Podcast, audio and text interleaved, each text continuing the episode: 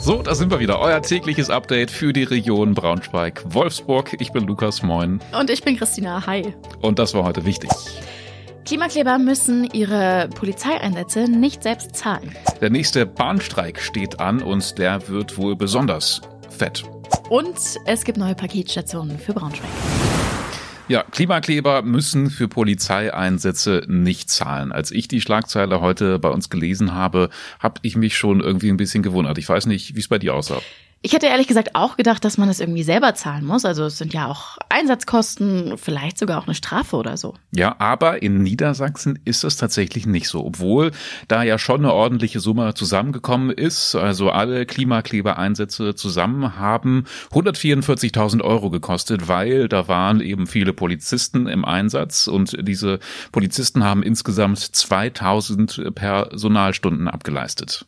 Ja, und bezahlen muss das eigentlich niemand, also zumindest die Aktivisten, die kommen davon, weil das Land Niedersachsen sagt, ja, die Polizisten, die wären sowieso im Einsatz gewesen. Das ist anders als in anderen Bundesländern. Bei uns heißt es, das sind öffentliche Versammlungen, mehr oder weniger Proteste irgendwie. Und deshalb müssen die Verursacher die Polizeikosten nicht zahlen. Ja, und ich wette, viele Leute finden das dann doch irgendwie eher falsch, weil das Image der Aktivisten ja dann doch irgendwie eher nicht so gut ist bei der Allgemeinheit. Das Gefühl habe ich zumindest. Ähm, falls ihr euch nochmal ähm, dazu schlauer lesen wollt, alle Infos zum Thema verlinken wir euch natürlich. Das war eine Hammermeldung heute Morgen. Zum dritten Mal in diesem Jahr wird der Bahnverkehr ab Sonntagabend komplett lahmgelegt. Schon wieder. Das heißt, 50 Stunden lang kein ICE, keine ICs und auch keine Regionalbahnen. Nach wie vor geht es natürlich immer noch um den Tarifstreit bei der IVG, also bei der Eisenbahn- und Verkehrsgewerkschaft. Natürlich, man kann es ja irgendwie verstehen, ne? Ähm, dass die immer Geld wollen, ist ja völlig okay. Nur hat das jetzt auch wieder Auswirkungen auf richtig viele Menschen. Äh, vielleicht klappt es ja am Sonntag noch mit dem Zurückkommen. Der Streik geht ja erst ab 22 äh, Uhr, glaube ich, los am Sonntag. Für alle Pendler in der Region wird es dann aber eben spätestens ab Montagmorgen ziemlich eng. Ja, und vor allen Dingen Dienstag auch noch. Also so lang ist ja auch tatsächlich, glaube ich, noch nie gestreckt worden. Hm, die Bahn hat auch schon angekündigt, dass die Sachlage dieses Mal ein bisschen anders ist. Bisher war es ja immer so, dass äh, wer ein Ticket für den betreffenden Zeitraum hatte, das flexibel vorher und auch nachher nutzen konnte. Also das ist zumindest eigentlich ja ganz cool gewesen. Dieses Mal ist aber direkt nach dem Streik Himmelfahrt und das ist ja sowieso fast schon ähm, der reisestärkste Tag im Mai, wenn nicht sogar im ganzen Jahr und deswegen sagt die Bahn, ja, ihr könnt das Ticket flexibel einsetzen, aber bitte nur vor dem Streik. Alle Fragen rund um das Thema Streik und welche Rechte ihr habt, haben wir euch deshalb auch nochmal in einem Artikel zusammengefasst, verlinken wir euch auch in den Shownotes.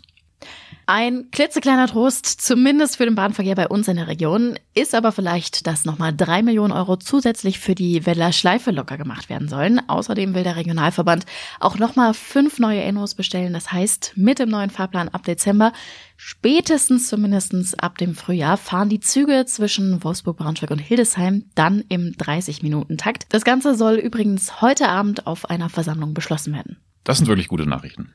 Eine riesengroße Hanfplantage wurde vor ein paar Tagen, ich glaube vorgestern war es in Liebenburg im Kreis Goslar ausgehoben. Haben wir hier auch im Podcast natürlich drüber gesprochen. Eine fette Indoor-Plantage war das. Die Täter sind überführt, Riesenpolizeieinsatz, aber die Pflanzen, die sind ja trotzdem noch da. wir wollten wissen, was denn eigentlich mit denen passiert. Es sind ja auch ganz schön viele, nämlich 4500 Stück, die auch gerade in voller Blüte stehen.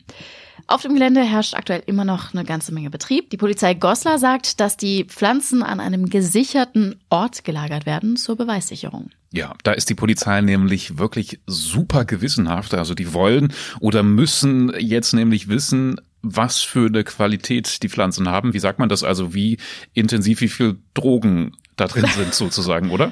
Stelle ich mir auch als spannenden Job vor. Ja. Drogentester bei der Polizei. Ja, und wenn diese Proben dann genommen worden sind, dann werden die Pflanzen vernichtet, in welcher Form äh, auch immer, also wahrscheinlich verbrannt oder so. So, dann haben wir noch einen Text, den wir euch ähm, total gerne empfehlen wollen. Das ist gerade wahrscheinlich echt die bewegendste Geschichte aus unserer Redaktion. Sie handelt von Yvonne Schulz, die an einer, das muss man wirklich sagen, grauenhaften Krankheit leidet.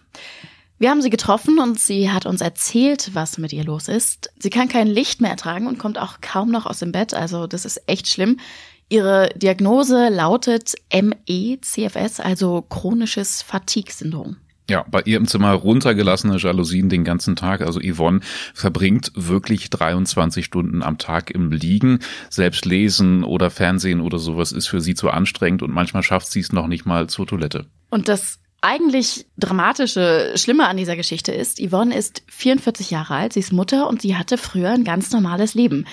Dann ist sie einmal gestürzt, sie musste in die Reha und hat sich da dann einen Infekt eingefangen und das hat ihr Leben einfach total verändert. Mhm. Was sie uns schildert, wie sie ihr Leben meistert und wie es sich anfühlt, lebendig begraben zu sein, so nennt sie es selber, lest ihr in einer wirklich sehr lesenswerten Reportage von unserer Kollegin Katrin Schiebold, lest ihr im Link in den Shownotes. Und das war heute sonst noch wichtig.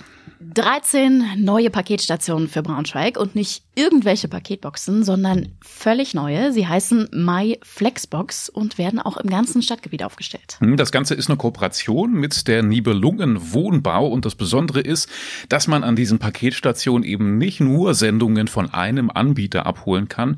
Äh, DHL zum Beispiel hat ja viele dieser Paketstationen, sondern von mehreren. Also UPS, GLS, DHL, DPD und so weiter. Das alles kann dahin in diese eine Station geliefert werden.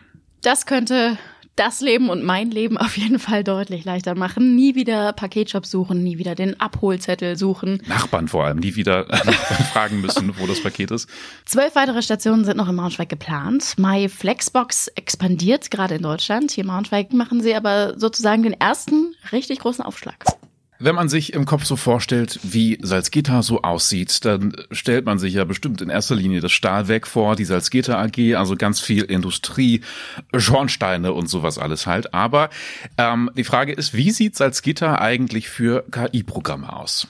Wir haben eine künstliche Intelligenz ganz einfach mal gefragt, wie sie sich Salzgitter vorstellt und rausgekommen, äh, ja, wie sagen wir, es ist teilweise fast die Hölle. Es sieht ehrlich. so aus, also es sieht wirklich dystopisch aus und ich als äh, Städterburger oder Cheater würde sagen, das ist nicht mein Salzgitter, also so schlimm ist es eigentlich gar nicht wirklich, da will ich nicht wohnen, äh, zumindest wenn ich mir dieses eine Bild hier anschaue. Also es sieht einfach aus wie äh, grau und rot und die Hölle, nur Industrie.